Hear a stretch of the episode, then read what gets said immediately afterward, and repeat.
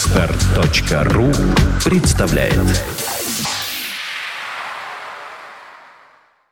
Ну а мы соблюдаем традицию, мы читаем сказки вслух здесь на Фонтанка FM. И у нас сегодня английские сказки, то есть э, английская сказка, потому что достаточно она длинная, вот ее-то мы и прочтем. Дело в том, что тут как раз действуют э, две барышни, одну зовут Энн, другую зовут Кэт, они сестры. И немножко, так сказать, о- об их судьбе, э, что ли. Ну, такой английской очень судьбе, конечно же. А сказка называется «Кэт Щелкунчик».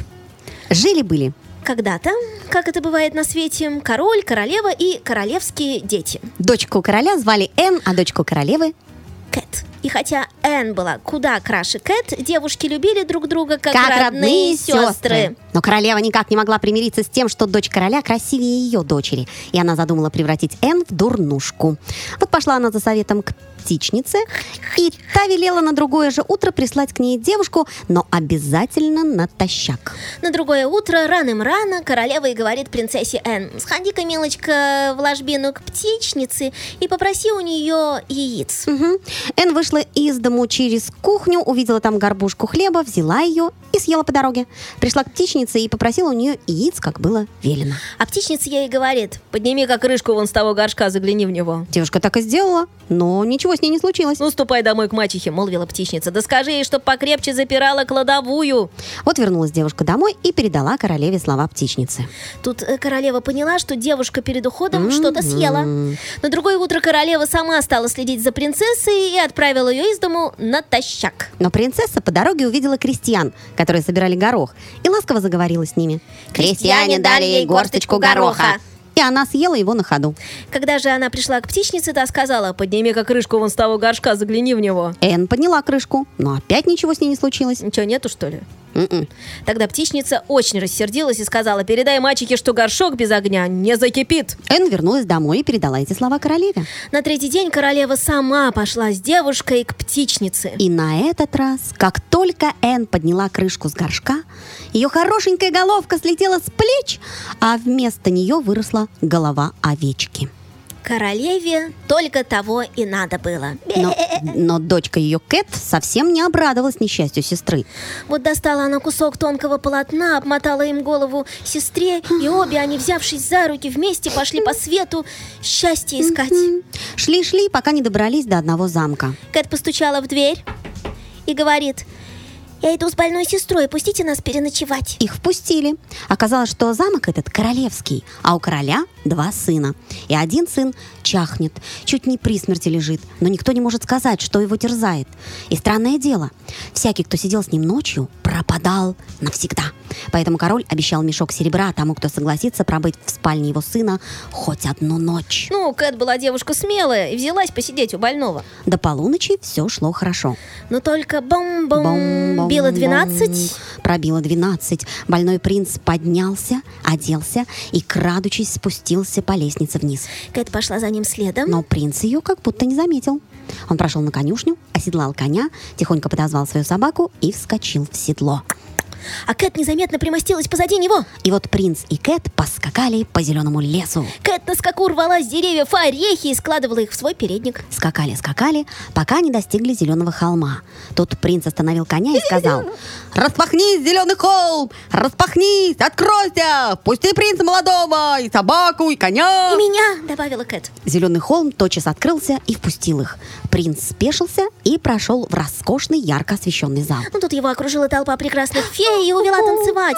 А Кэт никто не заметил. Она спряталась за дверью и наблюдала за принцем. А тот все танцевал, танцевал, танцевал, пока не выбился из сил и не упал на мягкое ложе. Феи принялись обмахивать его своими веерами, и вот он снова поднялся и пошел танцевать. Наконец пропел петух. И принц бросился к своему коню. Кэт вскочила в седло позади него, и они поехали домой. На утро, когда встало солнце, в комнату принца вошли придворные, видят, Кэт сидит у огня, да орешки щелкает. Она сказала им, что принц провел ночь хорошо, Антону, что она больше с ним не останется, если ей не дадут мешок с золота. Вторая ночь прошла как первая. В полночь принц поднялся и поскакал к зеленому холму на бал к феям. Кэт поехала с ним и опять рвала по дороге орехи. На этот раз Кэт и не смотрела на принца, она уже знала, что он будет танцевать до упаду. Зато она увидела малютку эльфа с палочкой в руках и услышала, как одна фея сказала. Если трижды дотронуться этой палочкой до уродливой сестры Кэт, Трижды. она станет такой же красивой, как была. Была. Тут Кэт бросила один орешек, и он покатился прямо к маленькому эльфу. Так она кидала орех за орехом, и малютка А гонялся малютка гонялся за за ним. ними и, наконец, выронил Пам! палочку. Кэт подхватила ее и спрятала к себе в передник. Но вот, как и в прошлый раз, прокричал петух, и они поехали домой. Не успела Кэт вернуться, как побежала к Энн и три раза дотронулась до нее палочкой. И, о чудо! Овечья голова упала, и Энн опять стала такой же красавицей, как была. На третью ночь Кэт сказала, что согласится стеречь больного принца, только если ее потом обвенчают с ним. Все было, как и в прошлые две ночи. Но на этот раз маленький эльф держал в руках птичку. И, и Кэт услышала, как одна фея сказала. Если больной принц съест три кусочка этой птицы, птицы? три кусочка, Три кусочка. он станет таким же здоровым, как был. Как был. Кэт подкатила все свои орешки к маленькому эльфу, И тот позабыл про птичку. а Кэт взяла ее и завернула в передник. Когда же запел петух, они отправились домой. На этот раз Кэт не стала щелкать орешки. Она ощипала птичку и принялась ее варить. Вскоре из кастрюльки пошел очень вкусный запах. «Ах!» — сказал больной принц. «Мне бы не хотелось... Ой, хотелось, хотелось, Хотелось бы. отведать кусочек этой птицы. Хоть один!» Кэт, Кэт- Кэт дала ему один кусочек. А он слегка приподнялся, опершись на локоть, и опять сказал, «Ах, как бы мне хотелось съесть еще кусочек!» Кэт дала ему второй кусочек. Тогда принц сел на постели Сел. и снова попросил, «Ах, вот мне бы и съесть бы третий кусочек!» Кэт дала ему третий кусочек. И он встал, здоровый и сильный, Ну надо же. сам оделся и сел у огня. И когда на утро к принцу вошли люди, что же они увидели? Принц и Кэт сидят рядышком и щелкают орешки. А тем временем второй принц познакомился с Энн и влюбился в нее, как и каждый, кто видел ее милое, хорошенькое личико. И вот один принц женился на Кэт, А другой на Энн. и с тех пор они жили, Жили, не тужили и никогда не пили из пустой бутыли.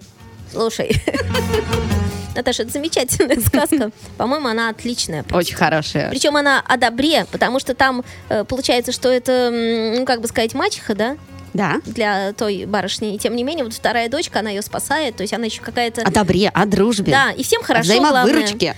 В общем, э, сказка о том, что принцев хватает на всех.